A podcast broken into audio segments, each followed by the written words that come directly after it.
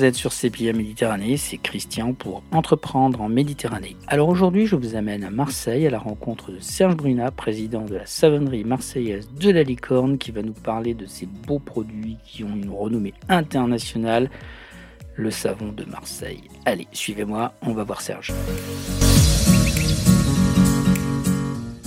Bonjour Serge, merci euh, de nous consacrer un peu de votre temps. Et avant de découvrir un peu mieux euh, la savonnerie marseillaise de la licorne, bah, euh, ce qui serait bien, c'est qu'on fasse connaissance avec vous. Alors Serge, qui êtes-vous? Quel est votre parcours? Bonjour Christian, merci de, de promouvoir notre belle activité de fabrication du savon. Euh, donc Serge Brunat, je, je, suis euh, le président de la savonnerie marseillaise de la Licorne et nous fabriquons du savon traditionnel ainsi qu'une gamme euh, un petit peu plus destinée aux cadeaux. à Marseille, la fabrique est au cours Julien et nous proposons aussi de découvrir l'histoire du savon. Nous avons créé un musée sur le Vieux-Port et on a aussi quelques points de vente sur le port. Ça fait longtemps que vous avez entrepris euh, cette activité en tant qu'indépendant, chef d'entreprise? Alors c'est une histoire de famille. C'est mon grand-père qui déjà euh, a lancé le premier l'activité savon. Après la, deuxième guerre mondiale, il y a eu des difficultés avec l'arrivée des machines à laver, donc l'activité s'est un petit peu effondrée. Et puis euh, moi j'ai repris l'activité savon depuis une trentaine d'années. Et euh, on a la chance que la conscience écologique et la réputation qu'ont fait nos ancêtres du savon de Marseille nous aident à mieux travailler et, à remonter un petit peu euh, le produit qui avait été abandonné. D'accord, donc votre démarche d'entreprendre, c'était un peu finalement euh, culturel. Dans la famille, vous aviez déjà la fibre d'entrepreneur. Oui, c'était culturel. en revanche, ça a été vraiment... nous avons dû repartir à, à zéro parce que euh, pendant dix ans, euh, mon père n'avait plus de commandes. Le, le, savon, dans les années 60, était boudé, dans les années 60-70. Et donc, il avait cessé cette activité-là. Et nous sommes repartis avec les machines familiales, mais nous sommes repartis euh, de, quasiment de zéro à la recherche d'une nouvelle gamme et de nouveaux clients. Savonnerie marseillaise de la licorne, ce nom, ça correspond à quoi? Alors, savonnerie, bon, parce qu'on fabrique du savon. la, marseillaise, ben, pour bien situer le fait que c'est du savon de Marseille et qu'on est situé, euh, je dirais qu'on est la dernière savonnerie à avoir résisté au centre-ville de Marseille. On a des, des euh, collègues qui fabriquent du savon, mais qui sont un peu plus euh, excentrés. Et la licorne, alors, on ignore pourquoi, mais euh, depuis des siècles, il y a une tradition dans les savonneries qui est née. Tous les savonniers avaient au moins une ou plusieurs marques d'animaux.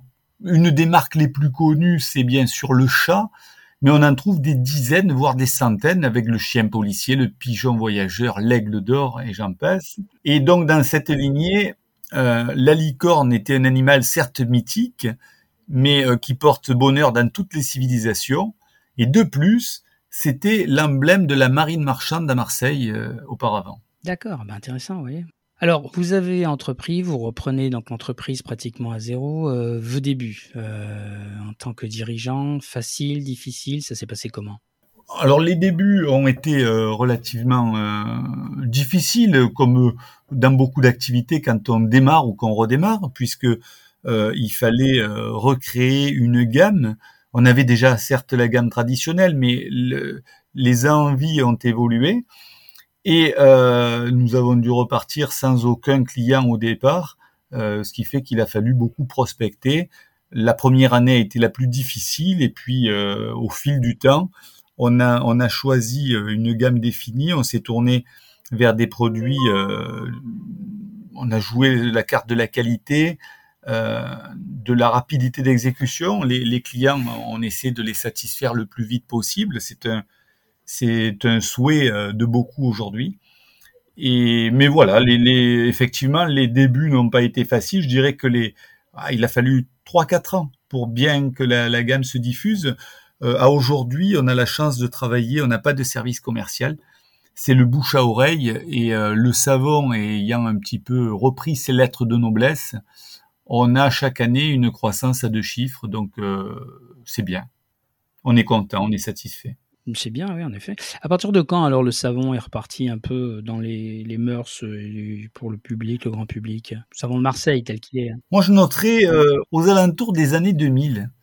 Euh, avec euh, alors peut-être quelques années avant, mais en 1995, euh, c'est à partir de là qu'on a vraiment pris conscience et on en prend de plus en plus conscience que l'écologie était importante, que si on voulait que demain nos enfants puissent vivre normalement sur une terre qui soit saine, ben, il fallait qu'on prenne conscience de ça. Et on a eu la chance que le savon est un produit efficace, euh, qui entre dans cet esprit nature et écologique, puisque c'est un produit qui est biodégradable, qui utilise, euh, qui on, peut ne pas utiliser d'emballage du tout. C'est euh, c'est, je dirais, c'est le seul produit, à ma connaissance, en cosmétique qui est une dérogation pour ne pas être obligatoirement emballé. Donc, on a lutté pour ça puisque euh, il y a une trentaine d'années, on avait euh, le carton, le plastique autour du carton. C'était un petit peu inutile puisque euh, pendant le Covid, ça a été dit et redit, le savon, lorsqu'il est utilisé, est très efficace contre tous les microbes. Bah justement, pour parler de, vos produits, alors la composition d'un savon et son process de fabrication, au départ, il y a quoi? Qu'est-ce qu'il y a dans un savon? Alors pour faire un savon, c'est relativement simple il faut mélanger un produit, euh, alors qu'on appelle chimique, mais quelque part, c'est, c'est, il y a des lacs qui contiennent des lacs de soude, donc c'est quelque chose de presque naturel. On fait passer de l'électricité dans de l'eau salée et euh, on fabrique de la soude. Euh, donc on a de la soude qui agit sur un acide gras. Les acides gras, on les trouve soit dans les graisses animales, soit dans l'huile. Et le premier qui s'est intéressé à la qualité du savon de Marseille, c'est euh, sous Louis XIV, c'est Colbert. C'était le neveu du fameux ministre. Et en 1688, il a fait un édit qui interdisait l'utilisation de graisse animale pour faire du savon de Marseille. À cette époque-là, l'huile utilisée en Provence, bien sûr, c'était l'huile d'olive. Et euh, il a réglementé aussi les périodes pour que le savon soit de qualité optimum et il a donné une belle dynamique euh, aux savonneries marseillaises. Alors ça, c'est donc c'est pour la fabrication. On mélange de l'huile et de la soude et la réaction chimique dite de saponification produit du savon et un petit peu de glycérine. Euh, au niveau de la composition, donc qu'est-ce qu'on retrouve dans le savon? Euh, ça peut être varié, ça dépend si beaucoup de clients souhaitent qu'on ajoute par exemple du beurre de karité ou de l'huile d'amande douce s'ils veulent un savon sur gras. Depuis longtemps en Provence, euh, on est de grands fabricants d'huile essentielle de lavande et de lavandin, donc euh, euh, on trouve il y a plus de 100 ans des savons enrichis avec cette, essence qui avait une odeur caractéristique et qui a aujourd'hui donne aussi l'image de la province, donc ce qui aide ce savon-là à être vendu. donc globalement, on trouve du savon, on trouve de l'eau parce qu'il y a toujours de l'humidité dans le produit. On peut trouver des traces de sel si euh, le savon a été rincé, si l'huile utilisée n'est pas tout à fait propre on n'en est pas certaine, donc on peut faire des rinçages euh, avec de l'eau salée. Et des traces de glycérine qui est fabriquée par la réaction de saponification, puis ensuite euh, les adjuvants, si je vous disais, si c'est du beurre de karité, de l'huile d'amande douce, des huiles essentielles, etc.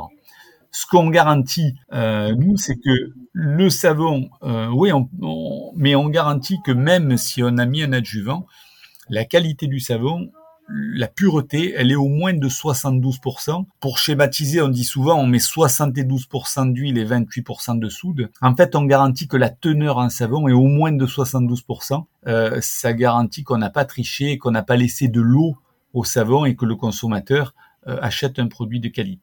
Bien et donc, aujourd'hui, vous produisez ce savon et quel type de machine? Qu'est-ce qui vous êtes équipé comment? On a un on a un chaudron qui est ouvert il y a cinq ans, euh, on a investi dans un chaudron, euh, ben, comme je vous le disais, on est très engagé au niveau de l'écologie et donc on a investi dans un chaudron, euh, qui consomme cinq fois moins d'énergie parce qu'il est calorifugé, il est fermé.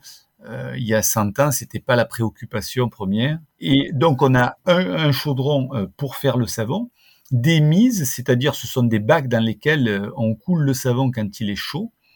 Ensuite, on a des, affineuses, on appelle ça des laminoirs, ce sont des rouleaux en granit. on a la chance de travailler avec des machines centenaires, donc qui ont une âme. et on, écrase le savon pour, pour l'homogénéiser, pour le rendre le plus doux possible. Ensuite, on a une machine qui s'appelle la boudineuse où on va sortir, c'est comme une machine pour faire les saucisses en fait, on va sortir un boudin de savon on le coupe en morceaux et on le passe dans des moules pour lui donner sa forme définitive. Et là, votre capacité de production, elle est de combien de Vous parlez en On, est capable. alors, pour euh l'instant, on fait à peu près une centaine de tonnes par an. Euh, on est capable de doubler euh, la production, donc ça nous laisse une marge de progression si c'est nécessaire. Et bon, après, pour faire plus, il faudrait effectivement faire des investissements euh, on préfère euh, se développer tranquillement et maîtriser le développement. Donc euh, voilà, on y va prudemment.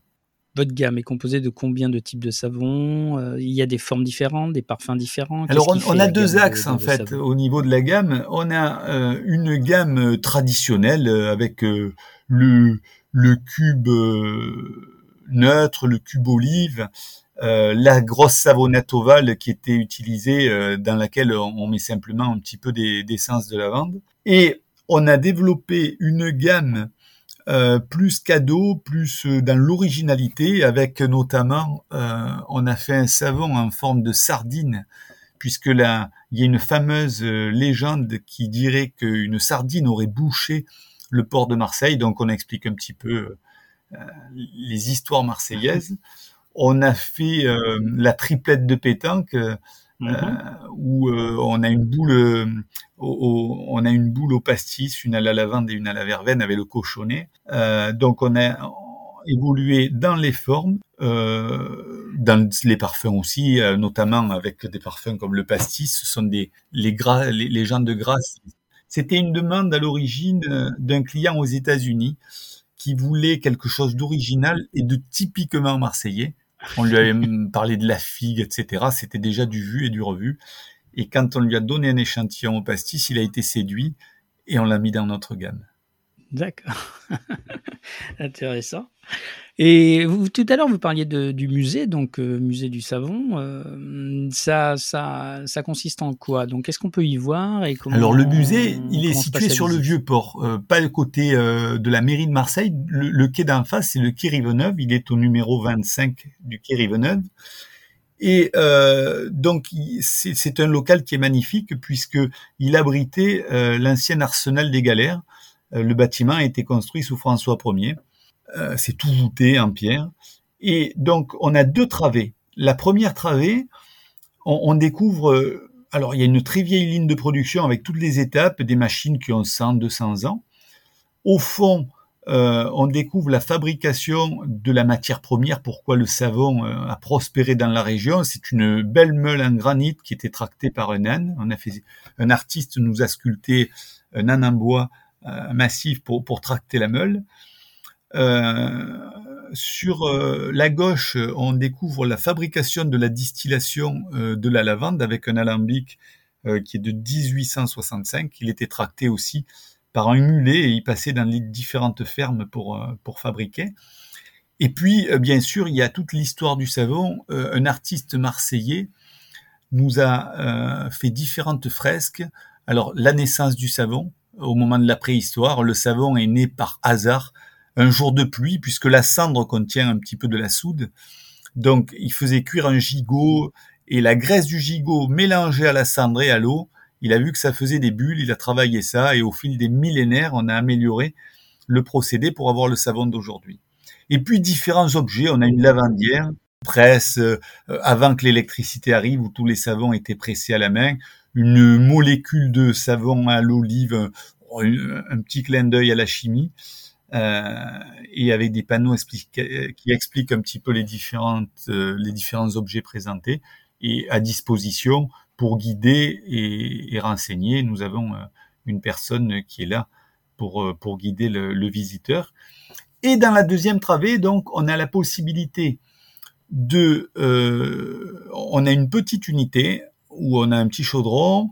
Euh, c'est une savonnerie un peu en miniature et le visiteur peut se couper lui-même le savon, participer à la fabrication, il se coupe le savon et il choisit ses tampons, il va en fait personnaliser son savon et il va partir avec le savon qu'il aura fabriqué. au fond de cette travée, on a un atelier des senteurs. D'accord. Où là, c'est un petit jeu. Il y a une quinzaine de senteurs traditionnelles qu'on a l'habitude d'avoir dans les savons. Il faut essayer de deviner, mais si on ne trouve pas, on, relève une palette et, on a la réponse. D'accord, ah bah, c'est original, c'est bien, c'est intéressant. Et il y a, du monde qui passe? C'est saisonnier ou c'est toute l'année que vous avez de la visite comme On a plus de monde, c'est la période où, euh, au niveau national, euh, plus de gens vont en congé. Mais euh, pendant l'année, on a des scolaires qui viennent visiter le musée même l'hiver, on a des groupes, des, des, euh, des, groupes de personnes qui ne travaillent plus ou qui ne travaillent pas et, qui réservent et qui viennent visiter, ou spontanément. Euh, on a été, alors, entre la visite de, on fait visiter l'atelier aussi au cours Julien. À 11h, 15h ou 16h, on peut découvrir la fabrication du savon. La visite est gratuite et c'est tous les jours sauf le dimanche. Et donc, si on cumule le musée et la visite d'entreprise. Donc on ne parle pas de clients, mais de visiteurs qui viennent découvrir la fabrique ou l'histoire du savon. On a été classé euh, numéro 5 derrière les très gros euh, en province. Euh, on a eu 42 300 visiteurs en 2019. Évidemment, le, Covid a, fortement fait chuter ces chiffres, mais on espère qu'on va y revenir rapidement.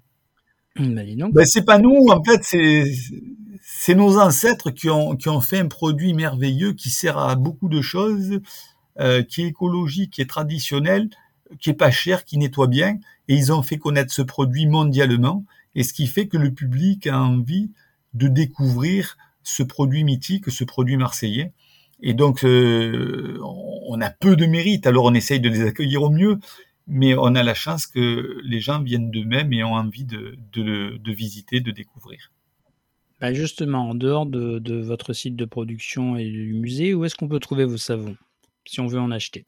Nous n'avons pas de service commercial. Donc nos savons, on peut bien entendu les trouver euh, sur le vieux port, où on a, on a un magasin qui est... Euh, ils sont sur le port, mais il y en a un qui est euh, très près du Mucem. Dès qu'on descend l'escalier du Mucem, du Mucem, on a la, la, mhm. façade du magasin. Il y en a un qui est à côté de la mairie et, nous en avons deux qui encadrent le musée euh, sur l'autre quai. Et évidemment, on peut acheter du savon à la fabrique. Ça, ce sont nos magasins de vente directe. On a un site marchand, donc on peut le trouver en tapant savonnerie la licorne. Euh, on peut trouver le site sur Internet facilement. Et puis, on a pas mal de magasins euh, qui vendent nos savons. Et, là, je dirais, c'est un petit peu le, fruit du hasard et, des passions de, chacun. Euh, il y a un monsieur qui avait un magasin de sport en Belgique. Il a, été séduit. Il a mis, euh, il a coupé son magasin en deux et maintenant il vend son savon. Euh, on a d'autres magasins à Marseille qui vendent du savon, nos savons. à Nice, un petit peu dans divers, diverses villes. Et un savon sur deux qu'on fabrique dans nos ateliers vend, est vendu à l'étranger. Majoritairement dans quel pays? Il y a un pays qui sort du lot? Alors, euh, on avait, parce qu'ils sont très nombreux, le numéro un, il y a deux ans, c'était la Chine, mais ce client euh, n'a pas résisté euh, au Covid et il a arrêté l'activité. Un client qui est régulier et de longue date, ça fait plus de 20 ans qu'on travaille avec lui, c'est un client que nous avons aux États-Unis, qui importe des palettes et qui après les diffuse dans des, des magasins de, de qualité. Euh, après, il y a des certains euh, clients un petit peu nouveaux, un peu plus récents, euh, comme le la Russie. On a signé un contrat avec la Russie. On va au Japon, au Canada, à Taïwan, en Nouvelle-Zélande.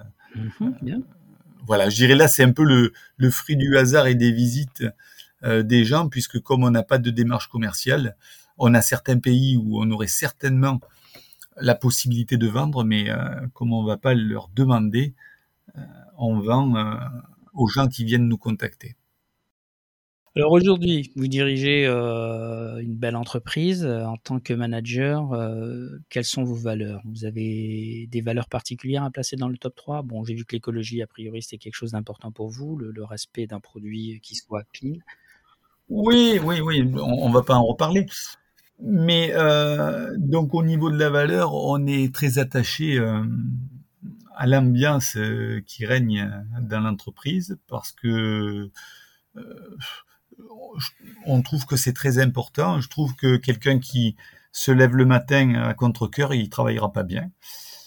Euh, ça, c'est la première chose. Après, euh, évidemment, on, a la qualité du produit qui est primordiale. C'est ce qui nous permet de, de vivre. Hein. Parce que des savons, on en trouve partout, euh, à tous les prix. Et donc, si on veut se démarquer, on est intraitable là-dessus. On a certains clients qui voudraient, pour arriver à avoir un, rabais qu'on mette, par exemple, quand on met de l'huile essentielle de lavande, il voudrait qu'on divise la quantité par deux pour avoir un prix. On s'y refuse parce que euh, on, ne veut pas que notre marque soit associée à un produit euh, médiocre. Donc ça, ça c'est le deuxième, le, top 2. Et le top 3, euh, que je dirais, alors quand, je, dis un top 3, mais on le donne en top 1 euh, quand on a de nouveaux collaborateurs, tous les tous nos amis tous, qui travaillent avec nous le savent, mais les nouveaux, quand on les intègre, la première chose, c'est la sécurité au travail. Donc on, a trois. Moi je dis toujours la, première chose, si vous me cassez une machine, je ferai pas de grand sourire, mais je ne vous en veux pas. Par contre, si si vous mettez votre sécurité en péril, ça je je pourrais pas l'accepter. Donc sécurité, qualité, et puis après euh, le reste vient. Et on peut trouver combien de personnes alors dans votre entreprise? Combien de personnes pour euh, produire vos savons de qualité? Oh, Nous sommes neuf. Alors c'est un, ouais, c'est des euh, plus ou moins d'ancienneté. Hein. Euh, tout le mhm. monde est à peu près polyvalent. Et bon, en administratif, il y a deux personnes qui s'occupent un peu plus de la partie administrative, compta, etc. Donc ils savent faire, mais ils sont moins souvent sur le terrain mais euh, toutes les autres personnes euh, peuvent euh, travailler à n'importe quel poste. C'est c'est ce qui fait un petit peu notre force. Ok. Quelle est la moyenne d'âge à peu près? C'est un personnel qui est jeune C'est varié C'est mixte? D'abord, est-ce qu'il y a une mixité voilà, homme-femme? Comment ça C'est composé de quelle façon? Ouais, homme-femme, c'est mixte. On a, on a 5 et 4.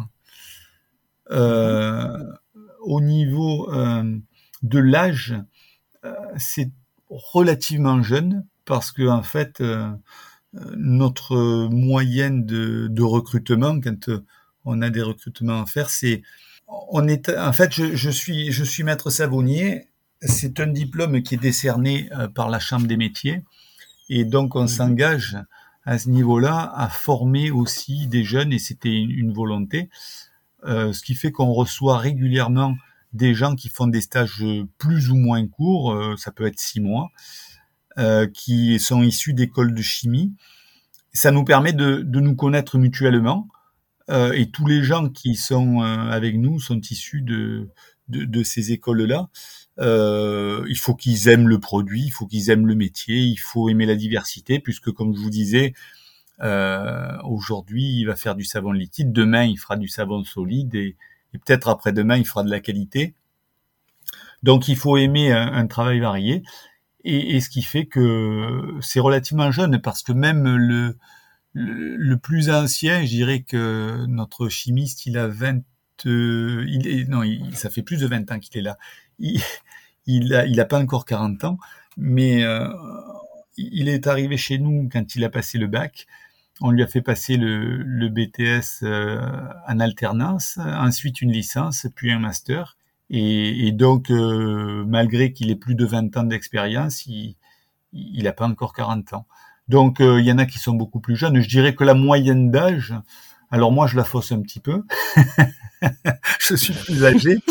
mais, mais allez, si je me retire, on, va dire qu'on est une, entre 30 et 35 ans. Ouais, c'est jeune, c'est bien. Ouais. Et quand vous avez quand vous avez besoin de recruter, c'est difficile pour vous ou pas? Pour l'instant, on n'a jamais eu de difficultés. Non, parce qu'on reçoit. Euh, alors les stages s'enchaînent. On essaie d'avoir en permanence, enfin en permanence, sauf euh, les périodes. Mais là, par exemple, la semaine prochaine, on a euh, un stagiaire qui arrive. Il prépare un BTS de chimie. ensuite, en, janvier, on va avoir des gens qui font une licence et les masters c'est plus euh, vers le mois d'avril et ce qui fait que on voit trois quatre stagiaires chaque année et on recrute pas chaque année non plus Et donc, euh, avec le nombre de personnes qui qu'on voit, il y a toujours des personnes qui trouvent un intérêt, qui, qui apprécient l'ambiance euh, décontractée et, euh, et qui restent avec nous. Alors bon, on a connu une période difficile avec cette épidémie. Au niveau de l'entreprise, en, dehors de cet épisode difficile, comment, comment voyez-vous l'avenir de votre entreprise? L'avenir, on a toujours été, je ne peux pas dire qu'il n'y a jamais eu des, questions qui se sont posées avec le Covid. On n'a jamais eu de grandes inquiétudes. Euh, si vous voulez, si on conserve, le problème, c'est qu'on a joué la carte du tourisme, en plus de, de notre activité euh, au niveau de l'export, des grossistes, on a joué quand même la carte du, tourisme. On a un magasin à Turin, on, a euh, cinq points de vente à Marseille euh, en propre. Et donc, quand il n'y a pas de touristes, les loyers sont chers et, et effectivement, c'est pas facile. Ceci dit, et on, on, voulait absolument pas que ça arrive parce que, comme je vous disais, c'est une entreprise, c'est comme une famille mais au niveau de l'entreprise, au, au, niveau comptable, si euh, il avait fallu euh, se séparer de certains commerces, si on garde un commerce et la fabrique, même dans les pires périodes de confinement, de Covid, etc., on restait rentable. Ce qui nous a euh, perturbé, c'est que quand les, commerces étaient fermés, et, même si à des moments on a pu fabriquer au niveau de, la fabrique, on avait la possibilité de, fabriquer. Mais comme nous livrons beaucoup des magasins qui eux-mêmes étaient fermés par décret, effectivement, les, ventes ont chuté. Aujourd'hui, euh, ça a l'air de bien revenir. On a appris à, travailler avec des gestes barrières. Tout le monde a, appris à s'adapter, même si effectivement il y a toujours des risques. Euh, on a une expérience, tout le monde, je pense, a une expérience et a appris à vivre prudemment avec et euh, je suis assez serein euh, pour conserver tous nos points de vente, pour conserver notre musée et, et notre fabrique. On est en train là de les chiffres euh, de cette année sont à la hausse et sont bien bien meilleurs par rapport à 2020. Bon, bah bonne nouvelle, très bien. En tant que chef d'entreprise, vous avez un modèle, un mentor? Oui, mon grand-père. C'est lui qui, qui, qui, a donné le, qui m'a donné le goût euh, quand j'étais tout petit. Euh, je, je, me souviens, je le voyais euh, couper, tamponner ses sabots. Et voilà, c'est des, c'est des souvenirs qui marquent. Et c'est certainement lui qui m'a donné envie de repartir. Ouais, vous passiez du temps avec lui dans l'atelier? Oui, oui, oui, bien. Oh, ben, on a envie d'aider hein, quand on voit un savon. D'ailleurs, quand les jeunes euh, les, les, parents amènent les, les, enfants pour visiter euh, la fabrique et qui voient le savon se mouler, c'est vivant. On le change de forme. On a l'impression de jouer comme avec de la pâte à modeler et on n'arrive plus à, à, les faire sortir de l'atelier. Quelle est la journée type de Serge Brunat alors, la journée type, le gros avantage, c'est qu'il n'y a pas de journée type qui soit répétable. Alors, certes, on a... varié. Oui, oui, oui on a euh, certes certaines choses euh, qu'on sait qu'il faut faire, le, planning de production euh, en fonction des commandes, mais, après, il y a des projets qui naissent parce qu'un client a envie d'un mouton à cinq pattes et on va étudier comment on, peut faire l'infaisable. C'est, ce qui est passionnant. Il y a, y, a, une, une machine qui a un problème, et eh ben il faut arriver à, à tourner malgré ça et, à résoudre le problème le plus vite possible. Euh, donc, euh, effectivement, moi c'est ce que j'aime, hein, mais euh, c'est pas, on peut pas s'ennuyer parce qu'on sait pas. À aujourd'hui, si vous me dites euh, qu'allez-vous faire demain, euh, je n'en sais rien. Alors oui, effectivement, demain matin, j'ai rendez-vous avec une personne sur le magasin du port pour évoquer un projet. Mais après, le reste, c'est euh, on le découvre au fil du jour et il peut pas y avoir de monotonie. Bon, ben c'est bien. Vous avez vous avez des journées riches et changeantes. Parfait. Alors le mot justement que vous dites le plus souvent dans la journée. Alors, on me reproche d'avoir euh, je, je, dis toujours formidable. On me dit que je le dis trop souvent. Et pourquoi on vous le reproche ben Parce que quelquefois, je, je Mais trouve des choses formidables. à quelqu'un de dire formidable? Mais parce que quelquefois, c'est des choses qui paraissent anodines, mais euh, pour moi, je trouve euh, que, ma foi, euh, il y, a- il y a des choses que je trouve formidables, même si c'est anodin. Eh ben, c'est très bien, Serge, c'est très bien, c'est très bien. Alors, vous êtes, euh, vous êtes sur Marseille, donc, hein, bah, en bord de Méditerranée. Pour vous, c'est, un plus dans votre vie, c'est une chance? Ou vous auriez pu être, euh, bon, peut-être pas pour faire du savon de Marseille, mais être ailleurs, euh, ça vous aurait manqué la Méditerranée ou pas? Ah, mais évidemment, là, n'importe qui pourrait dire ça dépend, mais moi, je peux pas. Le savon de Marseille, ça doit se faire à Marseille. En plus, on a la chance d'avoir un petit peu quadrillé, entre guillemets, le, le vieux port. Quand euh, ce matin, j'ai accompagné un collègue de travail, euh, on, a fait une démonstration sur le vieux port, et je le voyais, quand on est arrivé, il prenait la photo, et il me dit, ben, je suis en train d'envoyer la photo à, mes amis à, à Paris, et je leur ai mis un petit message, je leur ai dit, eh ouais, c'est dur, je vais au travail, bonne journée. Donc, on a En un plus, cadre. il fait beau. En plus, il faisait très beau. Donc, on a un cadre qui est formidable, on a un climat qui est fabuleux. On vend un produit Mhm. qui est l'image de Marseille, il est indissociable Mhm. de la ville de Marseille. D'ailleurs, j'ai une anecdote. On a notre client euh, aux États-Unis qui nous qui nous a fait rire parce qu'il nous disait que il a plus évidemment beaucoup de clients et à plusieurs reprises, pas une seule fois, à plusieurs reprises, il a rencontré des gens qui connaissaient parfaitement le savon de Marseille, mais qui ignoraient totalement que Marseille était une ville en France. Donc la, la renommée du savon a dépassé celle de la ville. Alors c'était, j'ai trouvé ça amusant. Bon. Mais il paraît que les Américains sont pas très forts en géographie. hein. Oui, mais ils connaissent le savon. oui, bah ouais, bah le savon, le produit, oui, bien sûr.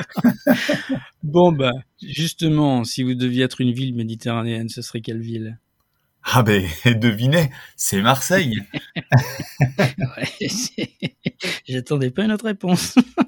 Maintenant, par contre, si vous étiez un plat méditerranéen, Alors, moi, j'adore, euh, j'adore le. Alors, c'est le plat. Alors, je- vous allez dire c'est la même chose, mais pour moi, c'est un petit peu différent. J'adore la soupe de poisson.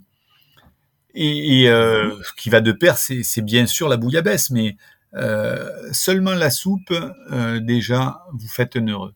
parfait. Bah écoutez, si on a l'occasion de se rencontrer, de déjeuner ensemble, ben, je vous offrirai une soupe de poisson, Serge. vous devez jeter une bouteille à la mer. euh, donc vous allez glisser un message à l'intérieur de la bouteille. Qu'est-ce que vous écrivez sur le petit bout de papier? Venez découvrir le savon de la licorne. c'est un savon D'accord, bien. qui sert à tout. Euh, le savon de Marseille, hein, je vais dire, ne soyons pas chauvins. C'est un savon qui sert à tout. Il, il est écologique. Il sert aux agriculteurs. euh, on, on le pulvérise contre les pucerons.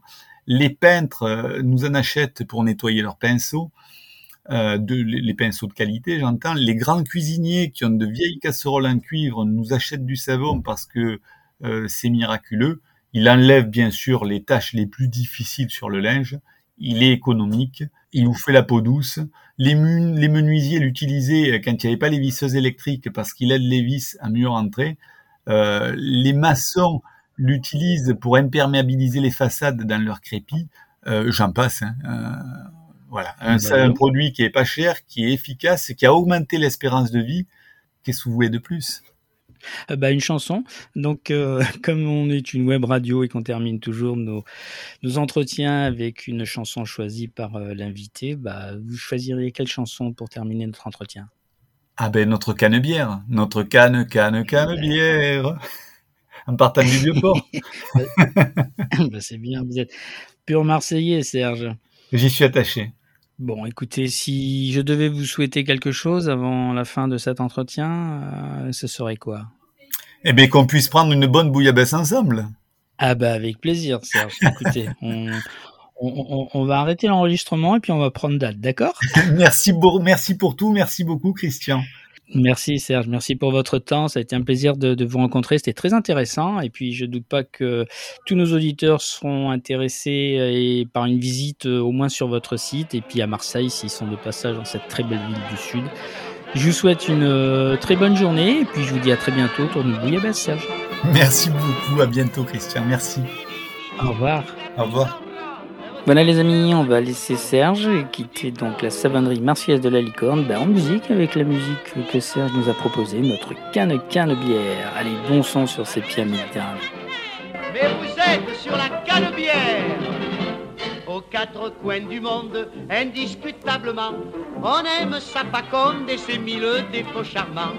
Elle a la grâce brune des filles du midi. Il n'en existe qu'une, voilà pourquoi chez nous l'on dit. On connaît dans chaque hémisphère notre canne, canne, canne, canne bière. Et partout, elle est populaire. Notre canne, canne, canne, canne bière. Elle part du vieux port et sans effort, coquette de sort, elle exagère. Elle finit au bout de la terre, notre canne, canne, canne, canne bière. Comment vous la décrire Son charme est sans pareil. Joyeuse, elle s'étire comme un lézard au soleil. Internationale pour l'amour l'air. Elle est la capitale des marins de l'univers. On connaît dans chaque hémisphère notre canne, canne, canne, canne. Et partout, elle est populaire.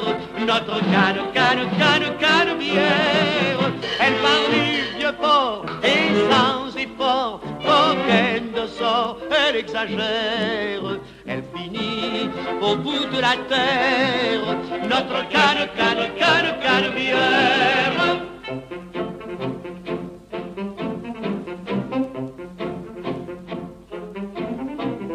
Il est né le divin enfant, il est né sur la canne bière, il est né le divin enfant, il est né du Port Saint-Jean. thank you